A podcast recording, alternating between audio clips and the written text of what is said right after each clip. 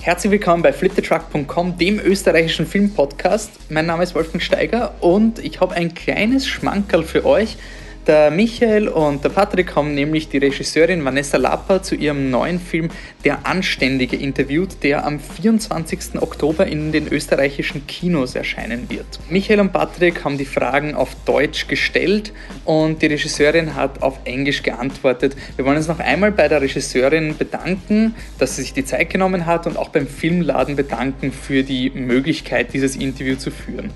Dann wünsche ich euch viel Spaß.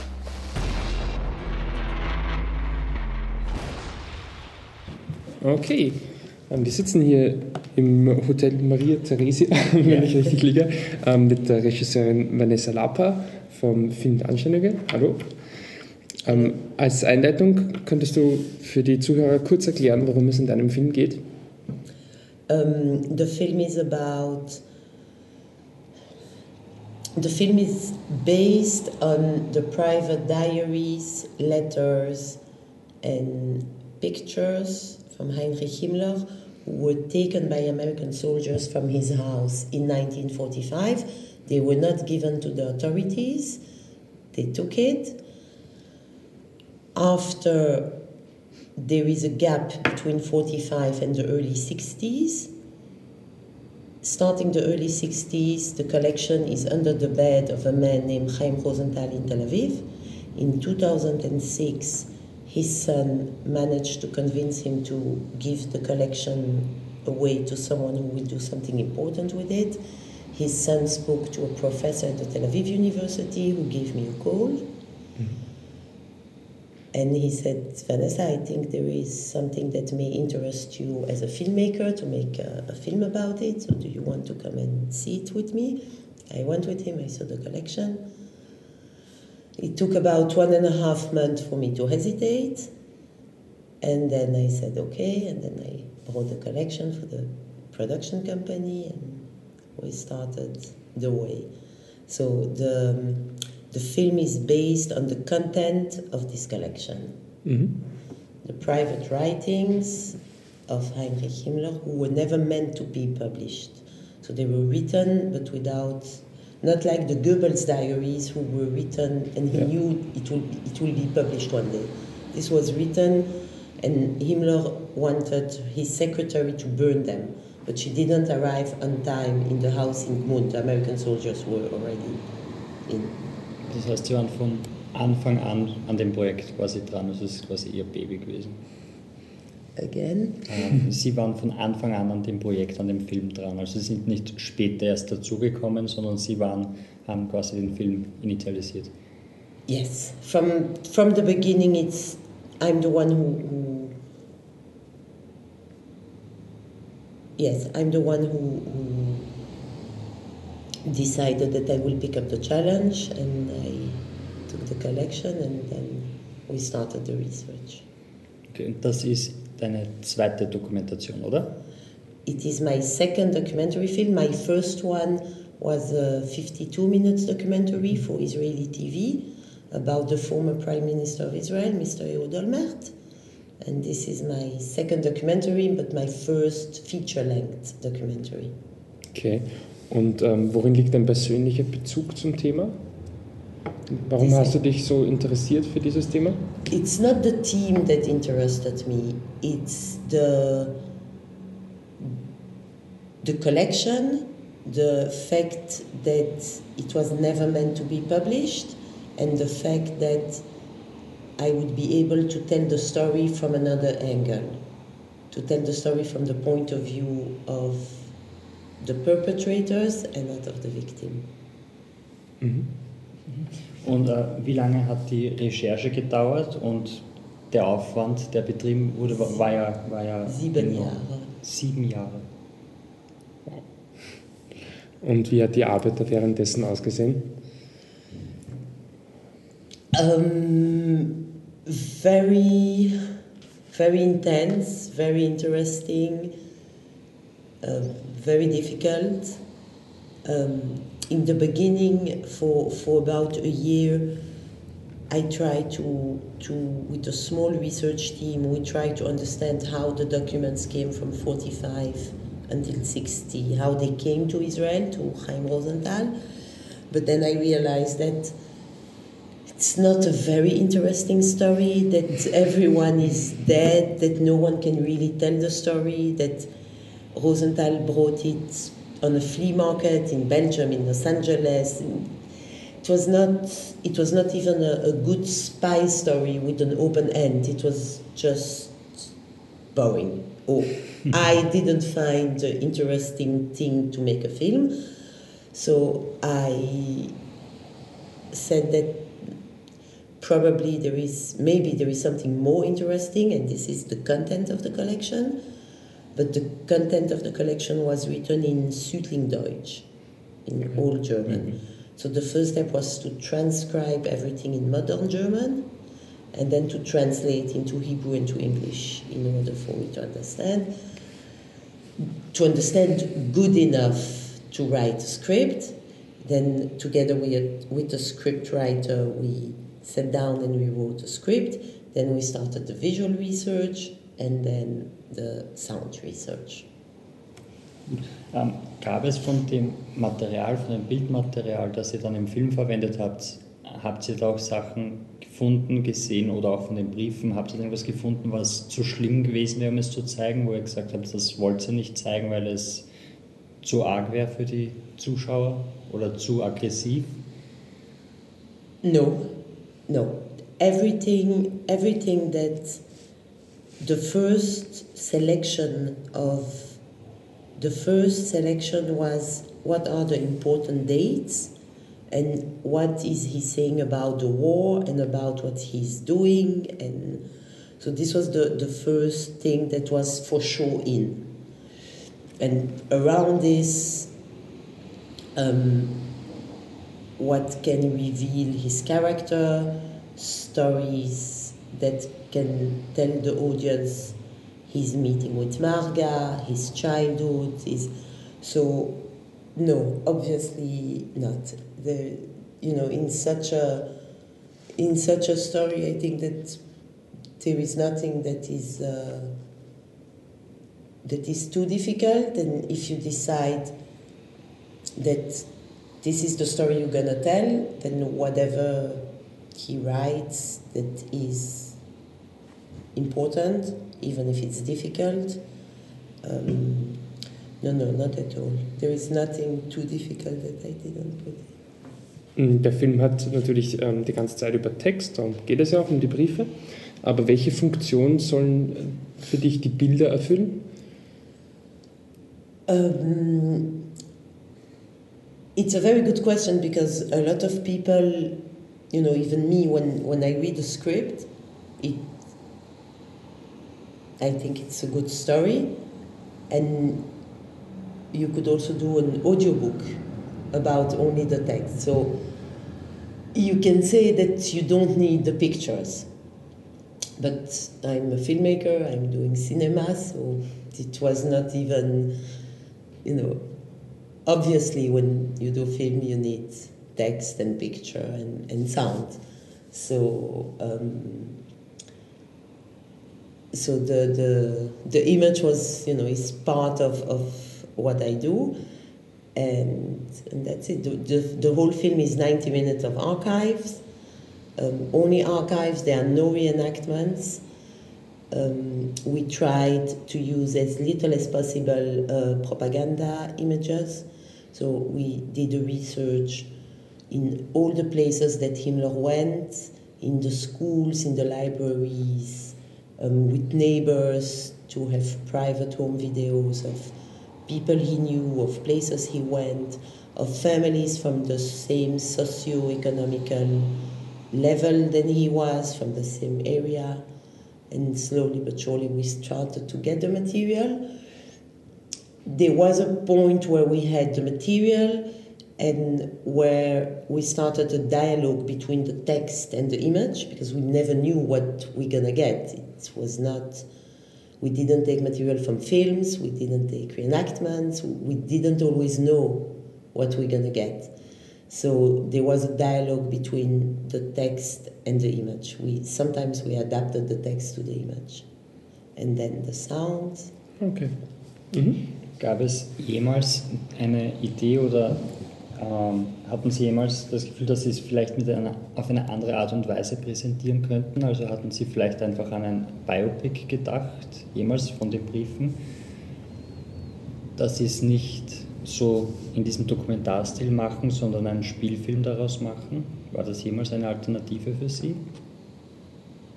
Just to make sure I understand the question, if I thought about another artistic way to tell the Yes. story or a fiction film? Either way. um, from all the ways I know to tell the story, the, the, the way that I think is the best way and the way I wanted to do it was to tell the story without interviews, without talking heads, without a guiding voice, without a narrator, to use only his words and the words of his family, his parents, his subordinates. The, the text was rich enough, there was enough text to, to tell the story like this. Um, to do a fiction, me not. Um, maybe there is someone who will want to do a fiction about the film, and why not? But uh, you know, it's not my profession. I don't think I can do fiction films. Okay. Ähm, Nochmal kurz zurück zu den Bildern. Ähm, der Film zeigt eigentlich die meiste Zeit, nicht die ganze Zeit, aber die meiste Zeit eher harmlose Bilder, also ähm, Bilder, zeitgenössische Bilder, wo eigentlich der Krieg nicht so eine große Rolle spielt. Aber am Schluss gibt es sehr radikale, ähm, brutale, hässliche Bilder. Warum hast du dich dafür entschieden? I think that it's not 100% accurate what you say, that, that the build are harmless, yes, um, but they are about the war. You hear all the time about the war. Um, so, so the, the choice of the image was, again, the, the base was the text. So the text was the guidelines and it is the point of view of Himmler and his family. So they didn't see. Himmler saw the war, so this is when you have the pictures um, of fightings and and, uh, and shootings. But and again, the the pictures that we have are they seem harmless because we are used to, you know, crazy uh, front battles and but all of those pictures are all reenactments or propaganda films because if a cameraman would be at the front in one second he would be killed so this is why the pictures because they are from private sources they are not the heavy fightings at the front because it's they, there are no real pictures of heavy fighting uh, at the front um, and because it's the point of view of Gudrun and of Marga, they were not seeing the war. We know what was happening, but they were not seeing. When Himmler talks about the war, then of course you have the, the, the more difficult scenes, and you have the, the slaughter pit scenes, the, the, the Libau scene. So the choice of the image was in order to reflect the text. Even if it contradicts the text, it is in, in, in one line with the text. Um, I felt that it was it took a few months to, to decide what we're gonna put at the end. Um, and I felt that after you know 82 minutes or 89 88 minutes of of the point of view of Himmler because you don't see big atrocities you know they are always all the time there but you don't see them visually that in order to make it clear what happened that the pictures at the end not only can be but should be very very difficult ones. And between us these are not the most difficult. It was a very very difficult um, scene to edit. They are not the most difficult of, of the images that, that we saw, but we, they are very difficult and they create, it was also storytelling wise and artistic wise to, to, to create the effect that they, there are no misunderstanding. It's not that a few people died from hunger. That this is what what happened. So, hmm. and the reason it is in color, the reason the last pictures are in color, is because for for 88 minutes you have the point of view of of of Himmler, and then the last two minutes you have the point of view of, of us, of what the world Yeah. saw. So it's an artistic uh, decision. Also das knüpft eigentlich an, an an meine nächste Frage. Der Charakter von Heinrich Himmler wird durch die Briefe nicht unbedingt verharmlost, weil es ja echte Briefe sind, seine echten Einsichten, aber er bekommt so eine gewisse menschliche Gestalt, die man eigentlich so nicht erwartet hätte. Ähm, war das für dich quasi, also ähm, war das für dich so, dass, dass das Geschehene noch schlimmer gemacht hat oder einfacher zu verstehen? If it did Himmler schlimmer or Nein, nein, ob es, also äh, für dich, ob du ähm, quasi das, das Himmler, die Gedanken von Himmler zu lesen, war, hat Mhm. für dich das Geschehene ähm, leichter verständlich gemacht oder noch schwieriger? Um,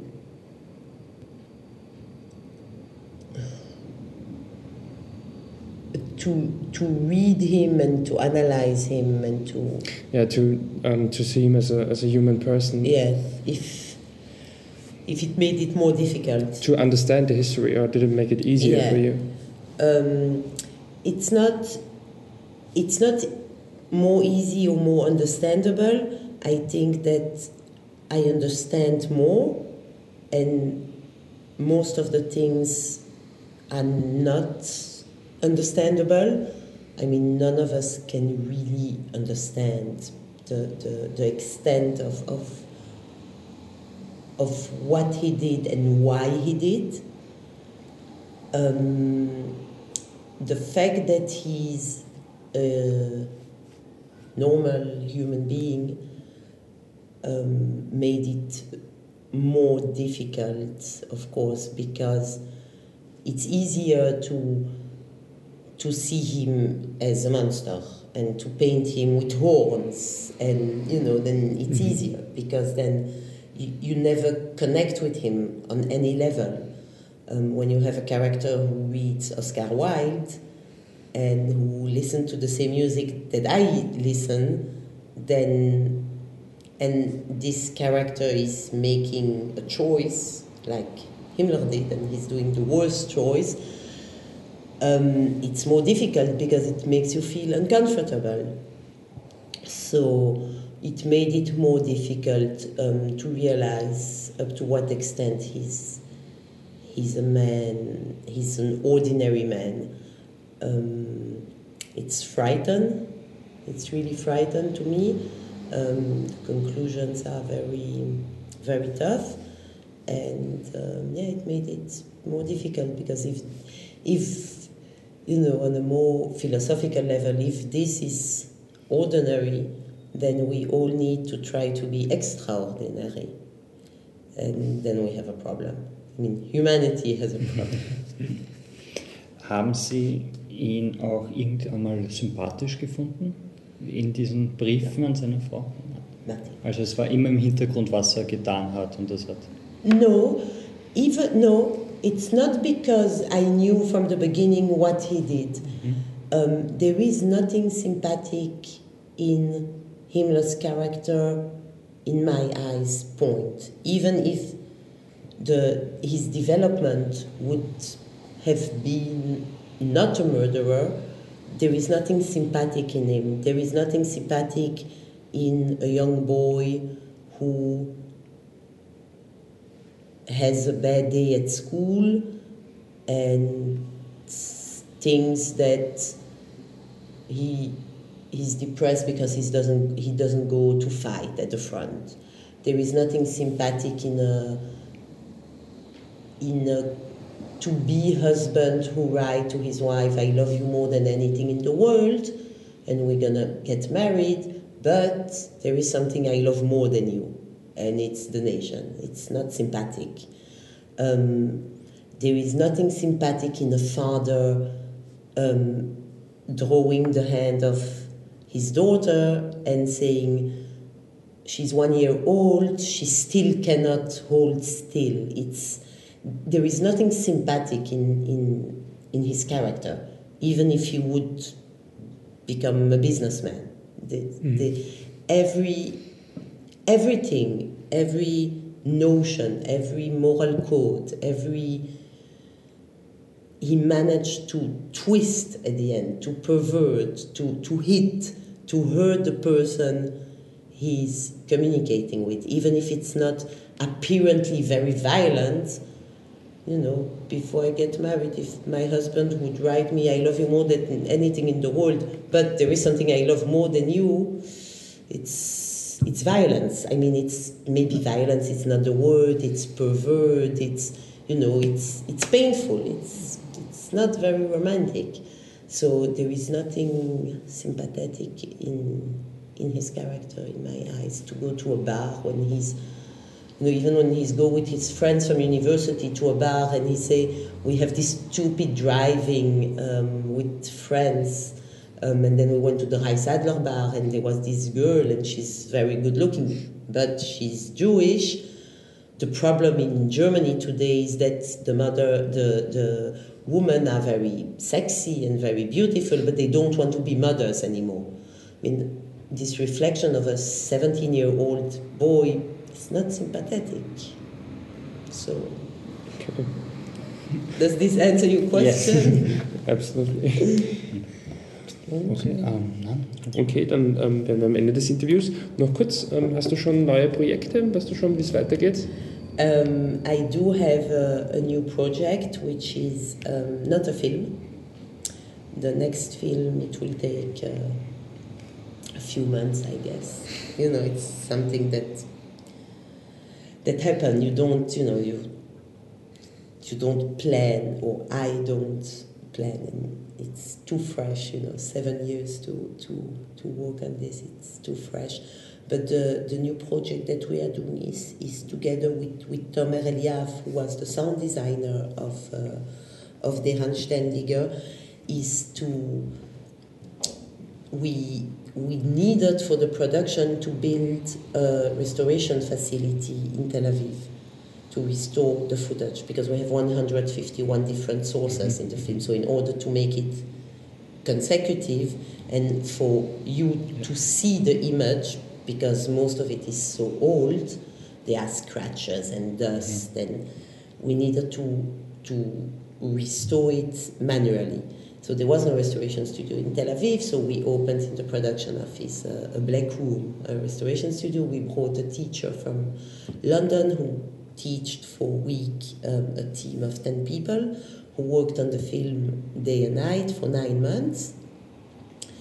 And um, we realized during the research the amount of archives and of material that exist and that are just kept in boxes because no one is aware of the importance of it and no one is aware of the fact that if you don't keep it in the right way, it's just with time disappearing and there is history on it, there is information on it.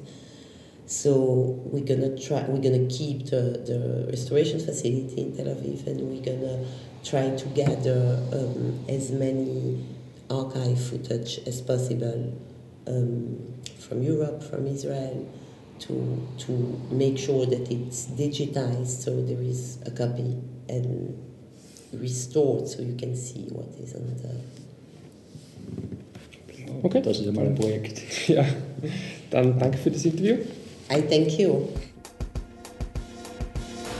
So, das war das Interview mit Regisseurin Vanessa Lapper. Nochmal zur Erinnerung, der Anständige kommt am 24. Oktober in die österreichischen Kinos und wir werden dann auch in unserem 17. Podcast eine detaillierte Diskussion über den Film auch haben. Also ich hoffe, man hört sich noch im nächsten Podcast und bis dorthin, ciao.